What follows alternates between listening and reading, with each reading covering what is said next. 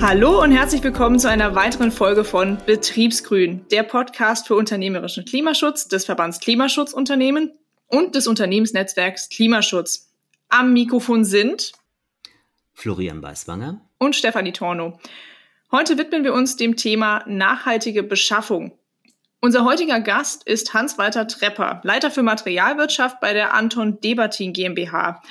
1923 wurde die Firma als Papiergesellschaft Debatin und Berger im Bruchsal gegründet, feiert also dieses Jahr 100-jähriges Jubiläum.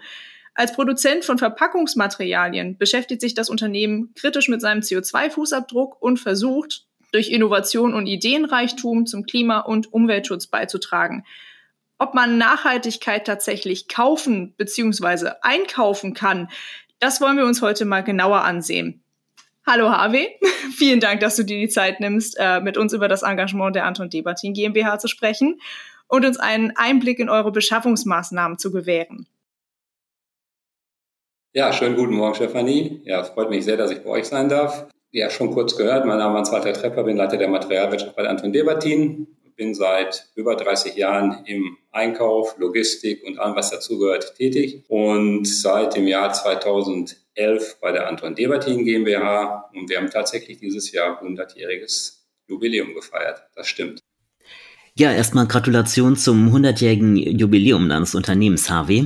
Zum Einstieg in das Thema nachhaltige Beschaffung, magst du kurz erklären, was es mit einer nachhaltigen Beschaffung allgemein auf sich hat? Nachhaltige Beschaffung heißt bei uns eigentlich, dass wir eigentlich die drei Säulen der Nachhaltigkeit natürlich auch bei uns in, in, in die Beschaffung mit einfließen lassen wollen. Das heißt eben halt sozial, ökologisch und ökonomisch äh, wird ja ganz häufig bei der Nachhaltigkeit vergessen und äh, das versuchen wir über die verschiedensten Kriterien innerhalb des Einkaufs bei einem mittelständischen Unternehmen, einem kleinen mittelständischen Unternehmen, wie wir es sind, eben halt auch umzusetzen. Das heißt, dass wir mit unseren Lieferanten an diversen Zielen und Maßnahmen arbeiten, dass wir eben halt auch Vorlagen ich mal, an unsere Lieferanten geben und dass wir unsere Lieferanten auch im Hinblick auf diese Dinge natürlich dann auch bewerten und weiterentwickeln. Bei euch im Unternehmen spielt die nachhaltige Beschaffung eine wichtige Rolle. Sicherlich habt ihr auch eine Beschaffungsstrategie. Dazu möchte ich gerne von dir wissen, seit wann gibt es bei euch im Unternehmen solch eine Strategie und wie setzt ihr diese um? Also jetzt ganz offiziell gibt es eine nachhaltige Beschaffungsstrategie seit dem Jahr 2019. Wir haben allerdings schon sehr viel früher damit angefangen, indem wir eben halt nur als ein Beispiel Papier, äh, was wir auch eben halt beschaffen müssen, auch schon äh, äh, sehr viel früher äh, nach den FSC-Standards eingekauft haben. Das ist bei uns eben zum Beispiel ausschließlich Papier aus FSC-Materialien äh, äh, eben halt oder nachhaltigen Beschaffungswegen eben halt eingesetzt wird und eben halt auch bei anderen geschehen. Unsere nachhaltige Beschaffungsstrategie äh, ist eben halt auf, auf drei Pfade eigentlich angelegt. Das ist einmal natürlich, versuchen wir in einem ständigen Verbesserungsprozess die internen und externen Prozesse effizienter zu gestalten. Wir analysieren und hinterfragen die eingesetzten Materialien und Technologien, um eben halt mit, mit, mit umweltschonenden und langlebigen Lösungen die Vereinbarkeit von Natur und Technik eben halt auch dann, sowie die Kreislaufwirtschaft, die wir bei uns ja auch einsetzen, eben halt zu fördern. Und das als letzter, aber sicherlich äh, auch sehr, sehr wichtiger Punkt, wir ergreifen eben Maßnahmen, in Richtung auch auf die Lieferanten, um eine Verhaltensveränderung oder eine Verhaltensänderung herbeizuführen, die einen bewussten und ressourcenschonenden Umgang mit Produkten und äh, Dienstleistungen äh, fördern. So, das ist dann eben halt in diversen Maßnahmen hinterlegt und äh, wie haben wir damit angefangen? Wir haben, mal zunächst haben wir uns einen Überblick verschafft, logischerweise, was unsere Lieferanten eigentlich schon machen und haben dann äh, mit den einzelnen Lieferanten, haben die einzelnen Lieferanten jeweils an den zu uns eingeladen und haben mit ihnen äh, eben halt gemeinsam erarbeitet und vorgestellt, was eigentlich unsere Idee und unsere Zielsetzung ist. Also alleine dieser, dieser Weg zu dieser nachhaltigen Beschaffung und dieser nachhaltigen Beschaffungsstrategie ist natürlich schon sehr, sehr spannend gewesen und wie gesagt, immer wieder auch immer der Hinweis darauf, als kleines mittelständisches Unternehmen, ich glaube, wir kommen nachher auch nochmal darauf, wie macht man eigentlich sowas, war eben halt sehr, sehr spannend, aber eben halt auch sehr äh, ja natürlich herausfordernd. Also wir haben das jetzt nicht nur alleine als, als, als Einkauf natürlich gemacht, sondern was wir zum Beispiel ganz äh, äh intensiv gemacht haben, wir das eben halt des Unternehmens alle Bereiche mit äh, reingenommen. Bevor wir das entwickelt haben, haben wir die Produktion, das Marketing, den Vertrieb, die Entwicklung, also alles, was bei uns so äh, äh, kreucht und fleucht, haben wir mal dazu eingeladen und haben immer auch gefragt, sag mal, was, was ist denn für euch eigentlich eine nachhaltige Wirtschaft? Was meint ihr denn eigentlich? Was bedeutet das denn eigentlich für euch? Weil klar, ich als oder wir als Materialwirtschaftler, als Einkauf haben natürlich schon diverse Vorstellungen davon, aber vielleicht geht das ja komplett am Thema vorbei. Und so, das war so der allererste Schritt in einem, in einem Kreis, wo diese, wo die Kolleginnen und Kollegen eben halt alle ihre Vorstellungen eben halt mit reingebracht haben und wir dann eben halt natürlich für uns daraus natürlich den Impact ge gezogen haben, um daraus dann eben halt genau diese Strategie dann dementsprechend auch zu entwickeln. Und welchen Fokus nimmt das Thema Nachhaltigkeit tatsächlich bei der Beschaffung ein? Gibt es weitere Faktoren, die hier berücksichtigt werden müssen? Bei uns hat sich die gesamte Beschaffung äh, aufgrund dieser äh, Fokussierung auf die Nachhaltigkeit komplett verändert. So wie es sein sollte, hat sich das Ganze natürlich aus auch auf unserer, auch unserer Unternehmensstrategie entwickelt, weil das gesamte Unternehmen bei uns ist eben halt auf diesem Weg auch unterwegs und das, was eben halt gerade für Unternehmen ganz, ganz wichtig ist, äh, bei uns wird das top-down gelebt. Das heißt, unser CEO ist eben halt jemand, der genau dieses Thema pusht. Ansonsten wäre das schlichtweg nicht möglich. Weder für uns, aber auch für andere Unternehmen, wenn die Geschäftsführung dieses Thema äh, nicht interessiert, werden sie keine nachhaltige Beschaffungsstrategie umsetzen können.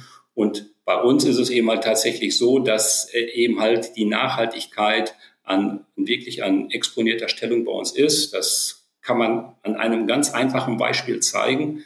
In der Lieferantenbewertung ist, das, äh, ist der Punkt Nachhaltigkeit inzwischen von der Bewertung an Platz zwei. Es gibt nur noch eine äh, Bewertung, die etwas höher ist, und das ist das Thema Qualität, womit auch da die Frage dann beantwortet wäre. Natürlich, neben der Nachhaltigkeit spielt das Thema Qualität eine Rolle. Es spielt tatsächlich auch der Preis eine Rolle auch bei Anton Debertin. Bei bestimmten Produkten ist das leider unumgänglich, aber natürlich auch die, die Lieferperformance. Was bei uns eben halt aber auch, ich sag mal, das haben wir aber auch schon länger, was wir natürlich eben uns immer anschauen, ist, wir sind keine Lieferantenhopper, sondern wir versuchen eine sehr stabile, langjährige und auch auf Augenhöhe befindliche Partnerschaft mit unseren Lieferanten herzustellen. Und das ist, vielleicht kommen wir da auch noch später drauf zu sprechen, das ist natürlich genau der genau der Knackpunkt, wo sie ihre Lieferanten dann eben halt mitnehmen können und die dann auch bereitwillig äh, nach der einen oder anderen Unterhaltung äh, natürlich äh, auch das Unternehmen unterstützen, wenn es um Nachhaltigkeitsziele geht. Jetzt ist dein Unternehmen als Responsible Procurement Organization zertifiziert. Meine Frage an dich, HW, was genau ist das für eine Zertifizierung und wer führt diese durch? Ja, also es ist, wie gesagt, es ist die, das ist eine Zertifizierung zur nachhaltigen Beschaffungsorganisation und äh, die haben wir zusammen mit dem BME und dem JARO-Institut durchgeführt. BME, der Bundesverband Materialwirtschaft, Einkauf und Logistik, äh, ist ja der größte Einkäuferverband, äh, nicht nur Deutschland, sondern Minimum europaweit. Wir sind dort als Anton Debatin äh, Mitglied. Äh, ich habe die Freude, zum einen im, äh, in der Fachgruppe Nachhaltigkeit äh, mit zu sein und darüber hinaus noch im Fachgremium Mittelstand mich zu engagieren.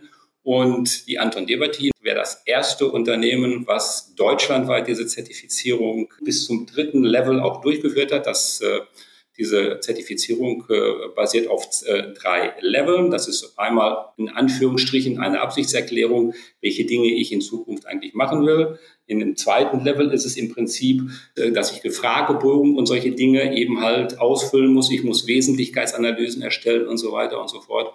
Und das dritte Level ist dann eine vor Ort äh, Auditierung seitens des BMEs und des JAVO-Instituts, wo dann das Unternehmen eben halt auf Herz und Nieren geprüft wird, ob es dann auch die Dinge eben halt auch diesen Dingen dann auch entspricht. Und wir haben äh, in diesem Jahr das erste, äh, die erste Re- oder Überprüfungsaudit gehabt und sind auch in diesem Jahr wieder zur nachhaltigen Beschaffungsorganisation zertifiziert worden. Und was muss man als Unternehmen alles tun, um diese Zertifizierung zu erhalten?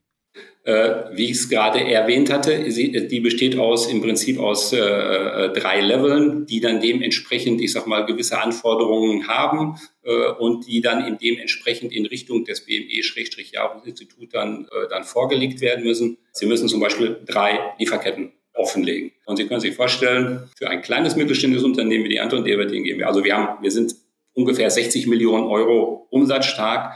Wir sind 200 äh, Mitarbeiter äh, an den beiden Standorten.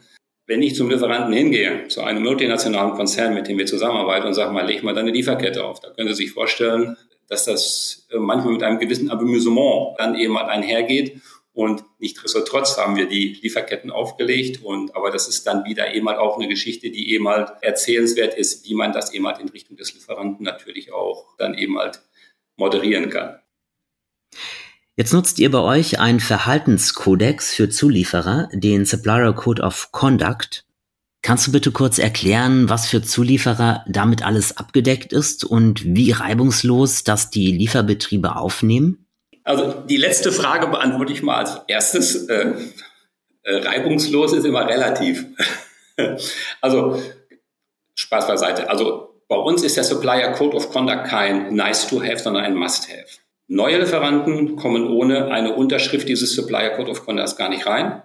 Und alle bestehenden Lieferanten mussten den unterschreiben. Ansonsten wurde ihnen klar mitgeteilt, dass sie auf Dauer nicht unsere Lieferanten sein können. Also das war mal die Voraussetzung. Und das ganz Spannende an der Geschichte ist, dass das bei deutschen und europäischen Unternehmen eigentlich relativ gut möglich ist. Wenn wir dann zum Beispiel amerikanischen Unternehmen gehen, ist das sehr herausfordernd oder, um es besser zu sagen, eigentlich unmöglich. Äh, interessanterweise viel, viel schwieriger als zum Beispiel bei asiatischen Unternehmen. Da rede ich jetzt zum Beispiel über China. Was ist das Problem? Äh, und dann komme ich auch gleich auf die Inhalte eines Supplier Code of Conducts, äh, den wir haben. Das Thema Kinderarbeit. Ein amerikanisches Unternehmen unterschreibt Ihnen nichts, äh, wo irgendwas mit Kinderarbeit drinsteht. Machen die nicht. Die Legals werden das in einem amerikanischen Konzern niemals freigeben. Das ist eine sehr große Herausforderung und nichtsdestotrotz haben wir es auch mit denen gelöst. Das ist ganz spannend. Also was ist alles drin? Das Thema die nachhaltigen Entwicklungsziele der UN, die Menschenrechte, Kinderarbeit, Zwangsarbeit, Vereinigungsfreiheit, Chancengleichheit, faire Arbeitsbedingungen, Arbeits- äh, und Gesundheitsschutz, logischerweise Unternehmensethik, also Fairness im Wettbewerb, Interessenkonflikte, Verbot von Korruption, Geldwäsche, Datenschutz, aber genauso natürlich alle Umweltschutzdinge, gesetzliche Verantwortung, ressourcenschonendes Handeln und so weiter und so fort. Das ist der Supplier Code of Conduct. Das ist ein sehr schönes Pamphlet mit einer schönen Präambel und der darf dann auch immer dann von allen unterzeichnet werden. Eben halt die Referenzen, die wir immer mit dabei geben, das sind einmal natürlich Global Compact der Vereinten Nationen, internationaler Menschenrechtscharta, internationale Arbeitsstandards, also ILO-Normen, Sustainable Goals, klar die SDGs, ich habe es eben schon angesprochen, ISO 26000 und so weiter und so weiter. Das ist der Code of Conduct, der natürlich dann mit Leben gefüllt werden muss. Aber da kommen wir sicherlich gleich auch nochmal drauf. Weil das ist ja nur erstmal das, was er unterschreibt. und was sie dann mit den Lieferanten noch machen, das ist natürlich, dass sie mit denen dann die dementsprechenden Ziele alle dann ausarbeiten was dann weiterhin sehr, sehr wichtig ist, natürlich diese dann auch zu messen und das natürlich dann auch wiederum in eine Lieferantenbewertung einfließen zu lassen. Da wir gerade über Zulieferer sprechen, lass uns gerne zum Lieferketten-Sorgfaltspflichtengesetz unterhalten, welches beinhaltet, dass alle Teile der Lieferkette transparent gemacht werden. In den Medien ist häufig zu lesen, dass das Lieferketten-Sorgfaltspflichtengesetz Unternehmen vor große Herausforderungen stellt. Meine Frage, wie siehst du das und wie sind hier deine Erfahrungen? Alleine der Name sagt ja schon, äh, dass das äh, eine ganz einfache Geschichte ist. Also wenn ich etwas ein Lieferketten-Sorgfaltspflichtengesetz nenne, da muss ich da schon echt viel Fantasie haben oder nicht wissen, über was ich rede.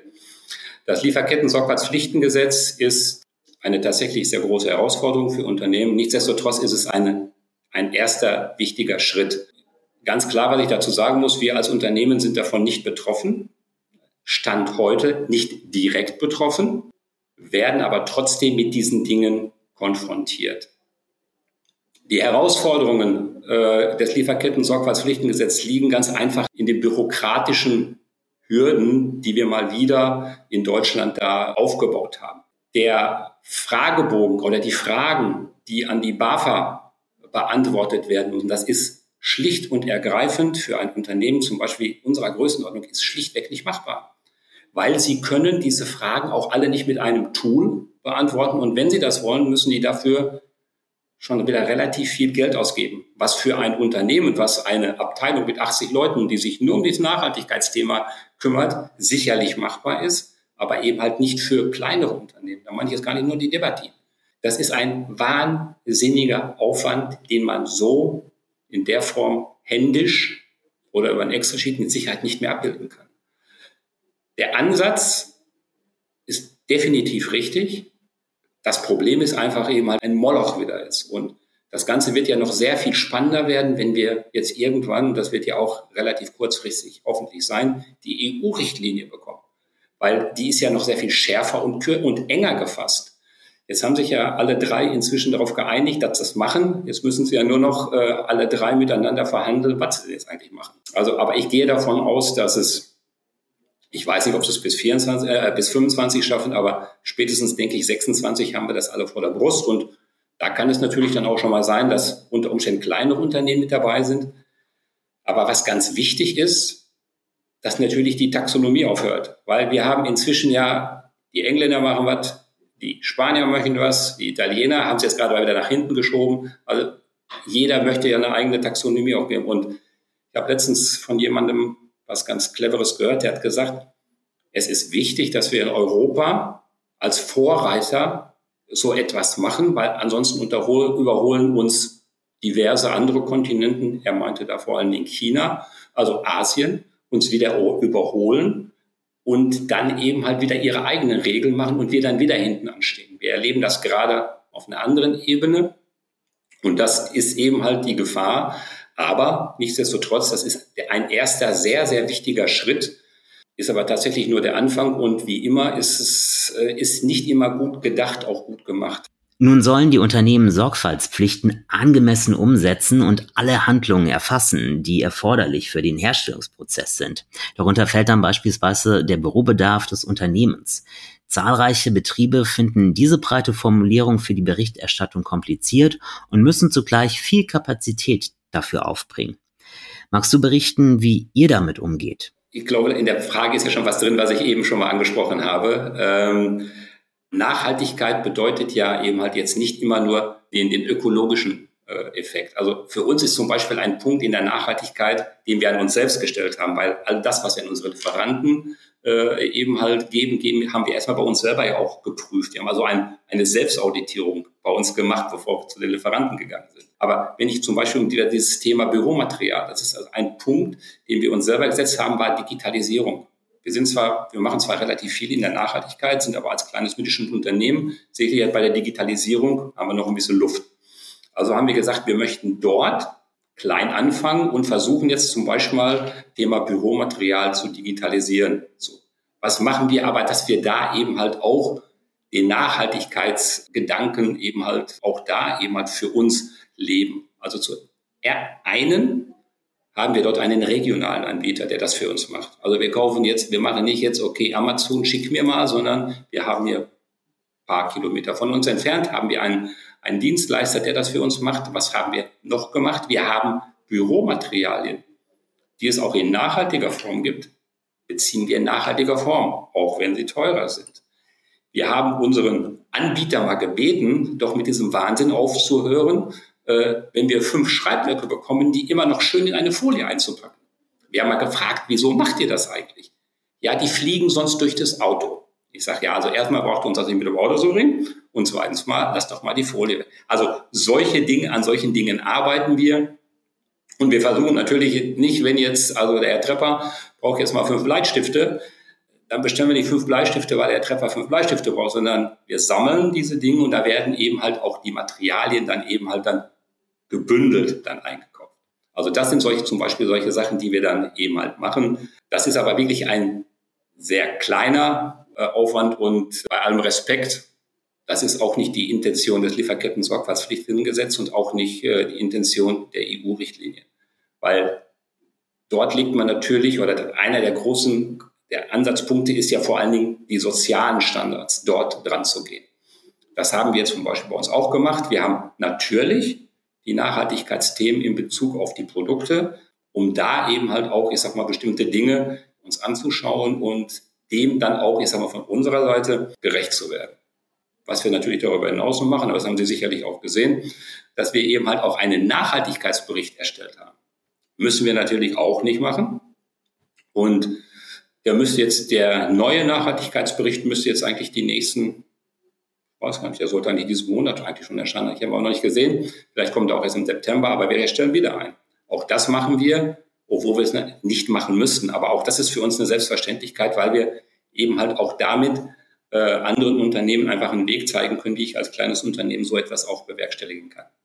Jetzt hast du zwar gesagt, dass ihr nicht Teil bisher noch nicht betroffen seid vom Lieferketten-Sorgfaltspflichtengesetz. Ihr habt aber sicherlich auch Lieferanten, die im Ausland sitzen, oder? Ja.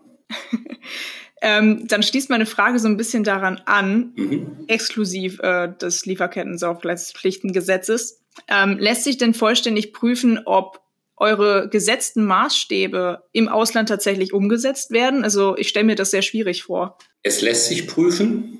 Es wird natürlich, je weiter die Entfernung ist, umso äh, herausfordernder wird es. In Europa, um es klar zu sagen, bisher war es keine große Problematik. Wir haben drei Lieferanten in, äh, in Asien. Wir haben aber auch noch zwei in, im europäischen Ausland, wo es ein bisschen schwieriger wird. Das ist dann die Türkei zum Beispiel, wo das Ganze aber eben halt dementsprechend auch überprüft wird und wo wir auch diese, genau auch diese Sozialstandards und diese sozialen Social Audits auch äh, durchführen. Äh, wir legen aber großen Wert darauf, dass wir auch nur mit Partnern zusammenarbeiten, die eine, eine ethische Grundeinstellung haben, äh, die mit unseren Werten übereinstimmt. Also bei uns kommen keine Lieferanten zum Zuge, wo wir wissen oder wo wir äh, aufgrund von Recherchen natürlich äh, die Information haben, dass da unter Umständen etwas nicht ganz äh, sauber sein sollte. Aber auf den die 100 Prozent, äh, Stefanie, sicherlich sehr schwierig. Da würde ich lügen, wenn ich sagen würde, ja. Würde denn da nicht das Risiko bestehen, dass sich Unternehmen aus dem Ausland eher zurückziehen, was Lieferanten angeht, wenn halt nicht ähnliche Standards vorliegen? Habt ihr den Schritt vielleicht auch schon mal erwogen? Ich habe es eben schon mal erwähnt, Lieferanten, äh, die diesen Weg nicht mitgeben, sind nicht unsere Lieferanten und werden sie in Zukunft nicht sein. Wir haben bisher noch keinen Lieferanten angetroffen, der gesagt hätte, nee, also das kann ich nicht, das will ich nicht, das tue ich nicht. Das haben wir tatsächlich bisher noch nicht äh, gehabt und äh, aber das ist nicht auszuschließen, dass wenn ich in einem bestimmten Produktportfolio unterwegs bin und in bestimmten Regionen unterwegs bin, da kann mir das passieren. Das ist nicht auszuschließen. Uns ist es bisher noch nicht passiert. Da habt ihr tatsächlich ein paar Vorteile. Also ich kenne da recht viele negative Beispiele ja. schon. Ähm, ich will das Thema gerne erstmal abhaken mhm. hierfür ähm, und vielleicht wieder ein bisschen eher an euren Standort zurückgehen.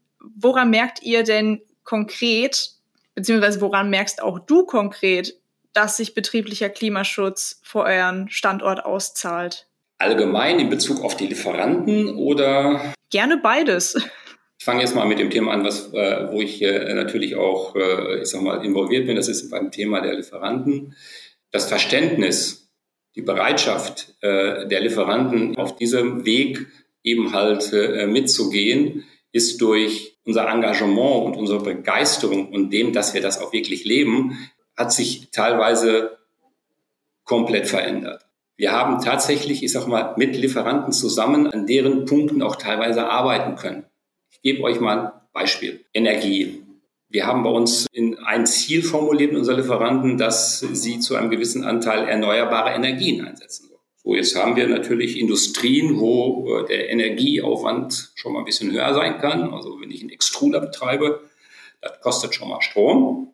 So, und äh, unsere Energiedienstleister äh, neigen ja dazu, ich sag mal, äh, ganz gut Geld verdienen zu können. So, das heißt, wenn ich also einen Strom aus erneuerbaren Energien zum Beispiel eben halt einkaufe, dann sehe ich, ja, das ist aber teurer. Was ja erstmal komisch ist. Warum so eigentlich Warum soll eigentlich teurer sein? Ne? Und äh, wir haben diese Diskussion mit unserem, einem unserer Lieferanten gehabt. Wir haben gesagt, pass auf, wir möchten eher euer Gewinn. Oh, Herr Trepper, wir haben mit unserem Dienstleister gesprochen und der hat mir gesagt, das kostet so und so viel viel. Habe ich zu ihm gesagt, Herr, gehen Sie mal zu Ihrem Energiedienstleister und fragen ihn doch einfach mal, wieso ist denn eigentlich dieser Strom, wir sagen jetzt mal grüner Strom, äh, warum ist der denn eigentlich teurer? fragen Sie ihn doch mal einfach, ob dieser Energiedienstleister, ob der jetzt tatsächlich eben halt äh, Probleme hat, das Wasser jetzt von, von dem Wasserkraftwerk zum Beispiel zu seiner Verteilerstelle zu bringen und ob es tatsächlich so schwierig ist, dann dieses Wasser in Strom umzuwandeln und ob dann, ob er Angst hat, dass bei, bei ihm jetzt eben halt dann Wasser aus der Steckdose kommt. Der hat mich erstmal groß angeguckt und gesagt, hey, was? Ich sag, ja, fragen Sie ihn doch mal. Nach vier Wochen schrieb er mir, Herr Tröpper, ich kann Ihnen mitteilen, wir setzen jetzt erneuerbare Energien ein. Erstmal damit 80 Prozent angefangen, inzwischen über 100 Prozent. Und stellen Sie sich vor, ich habe es jetzt nicht ganz preisneutral bekommen, aber ich bezahle kaum was mehr. Wenn wir dieses Thema nicht angesprochen hätten, wenn wir darüber nicht, äh, ich sag mal, miteinander kommuniziert hätten, äh, würde der sehr wahrscheinlich heute noch ganz normalen Strom haben, weil er sagt, nö, das ist mir zu teuer. Sie schaffen so etwas nur, wenn Sie mit den, mit den Menschen, mit den Lieferanten sprechen und eben halt aber sich selber auch den Input holen und auch von denen eben halt was lernen. Das haben wir am Anfang auch gemacht. Ich habe ja gesagt, wir haben mal gefragt, was macht ihr denn eigentlich schon? Und so schaffen Sie es eben halt, äh, ich sag mal, solche Dinge dann tatsächlich eben halt auch gemeinsam äh, dann eben mal zu bringen. Und das ist dann ein Impact. Der andere Impact ist natürlich, dass wir hier natürlich eben halt auch wahrgenommen werden, dadurch, dass wir etwas tun.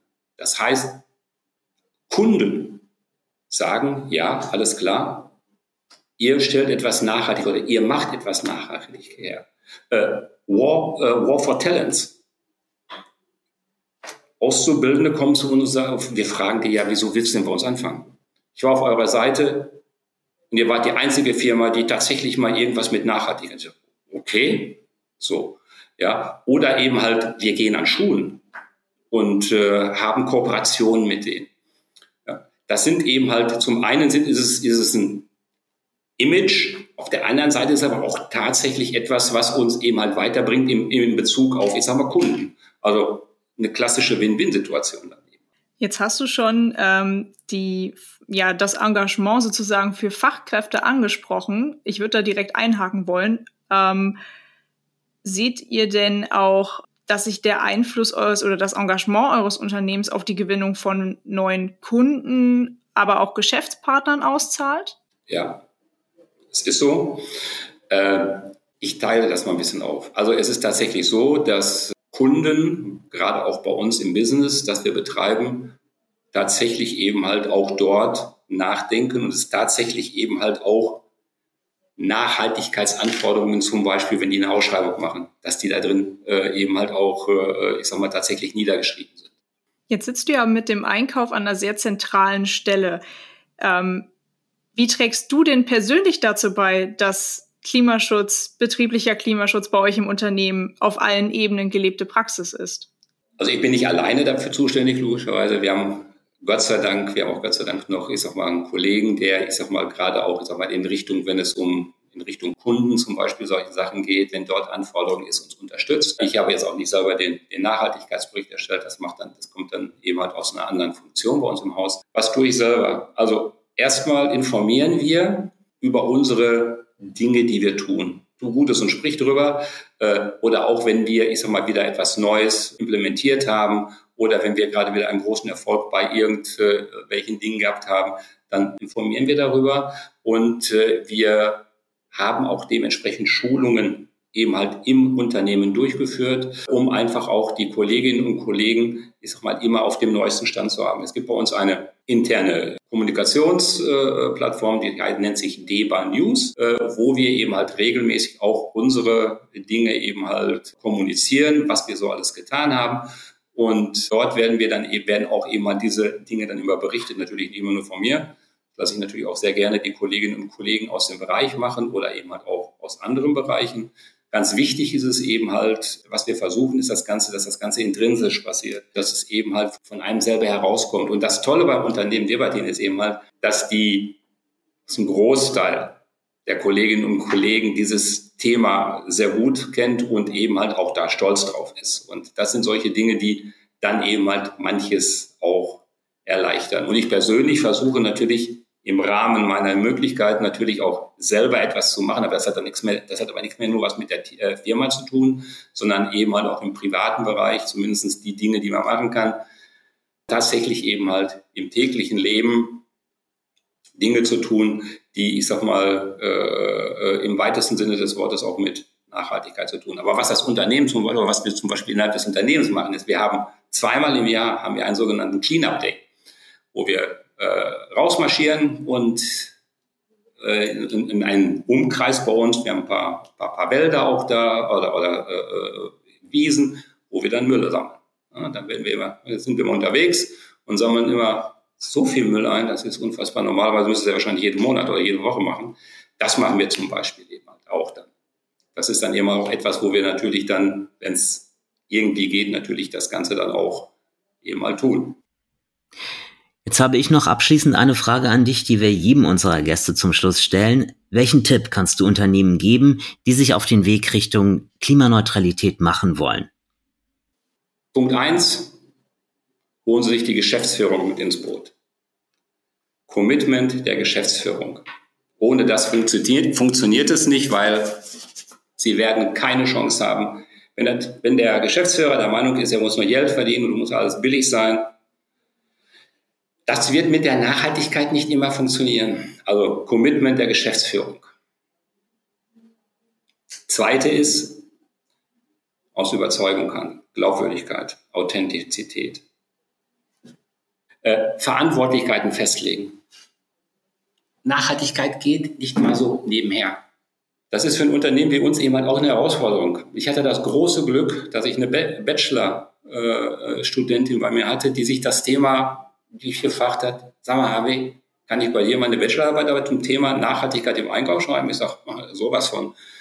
Das hat die gemacht. So, mein Geschäftsführer hat es mir dann erlaubt, dass sie nach dem Abschluss ihrer Bachelorarbeit bei mir in die Abteilung gewechselt ist und weiterhin ausschließlich dieses Thema behandeln durfte. Überragend. Das ist kein Sechser im Lotto, das ist ein Sechser im Lotto jede Woche. Äh, die durfte dann weiter in ihre Masterarbeit äh, eben halt dann schreiben und hat dieses ganzen, ganzen Themen eben halt mit begleitet und ihnen ganz, ganz viel dazu beigetragen. Trotzdem Verantwortlichkeiten festlegen. Die Stakeholder müssen mit drin sein. Und zwar alle, ansonsten funktioniert es auch nicht. Wir haben ja eben darüber gesprochen, wenn Sie die nicht mitnehmen, funktioniert es nicht eben. Auch schon bei der Strategieentwicklung logischerweise. Monitoring der Ziele. Wir haben sehr, sehr viele Ziele mit unseren Lieferanten festgelegt. Zum Beispiel bei den Transporten Minimum Euro 6 Norm. Ich habe es eben schon mal gesagt, äh, ähm, erneuerbare Energien, äh, viele, viele andere Punkte könnten wir auch noch jeden einzelnen durch mal deklinieren, weil die haben wir anhand der SDGs haben wir uns haben wir uns eben etwas rausgesucht und haben gesagt, okay, das könnte das Unternehmen wichtig sein und haben daraus unsere Ziele entwickelt. Die müssen gemonitort werden. Klar. Interne Schulungen werden es gerade machen wir eben halt auch dann dementsprechend extern Erfahrungsaustausch. Da wir, haben wir jetzt gute Möglichkeiten, eben halt über ein BME, da bin ich auch mit in einem Gremium drin, aber auch so eben halt mit anderen Unternehmungen eben halt äh, zu sprechen. Und ganz wichtig, Schritt für Schritt vorgehen. Machen Sie sich, machen Sie sich in Zeitfahrt und fangen Sie, fangen Sie vorne an und nicht hinten. Äh, aber fangen Sie an, tun Sie etwas, machen. Ja, nicht, nicht in welchen haben, Schritt für Schritt und dann schaffen Sie das. Aber Sie müssen davon überzeugt sein. Darf nicht nur Marketing-Gag sein. Ja, vielen Dank, lieber Harvey, für die abschließenden Worte und all die spannenden Einblicke im Bereich des betrieblichen Klimaschutzes deines Unternehmens. Herzlichen Dank, dass du heute unser Gast warst.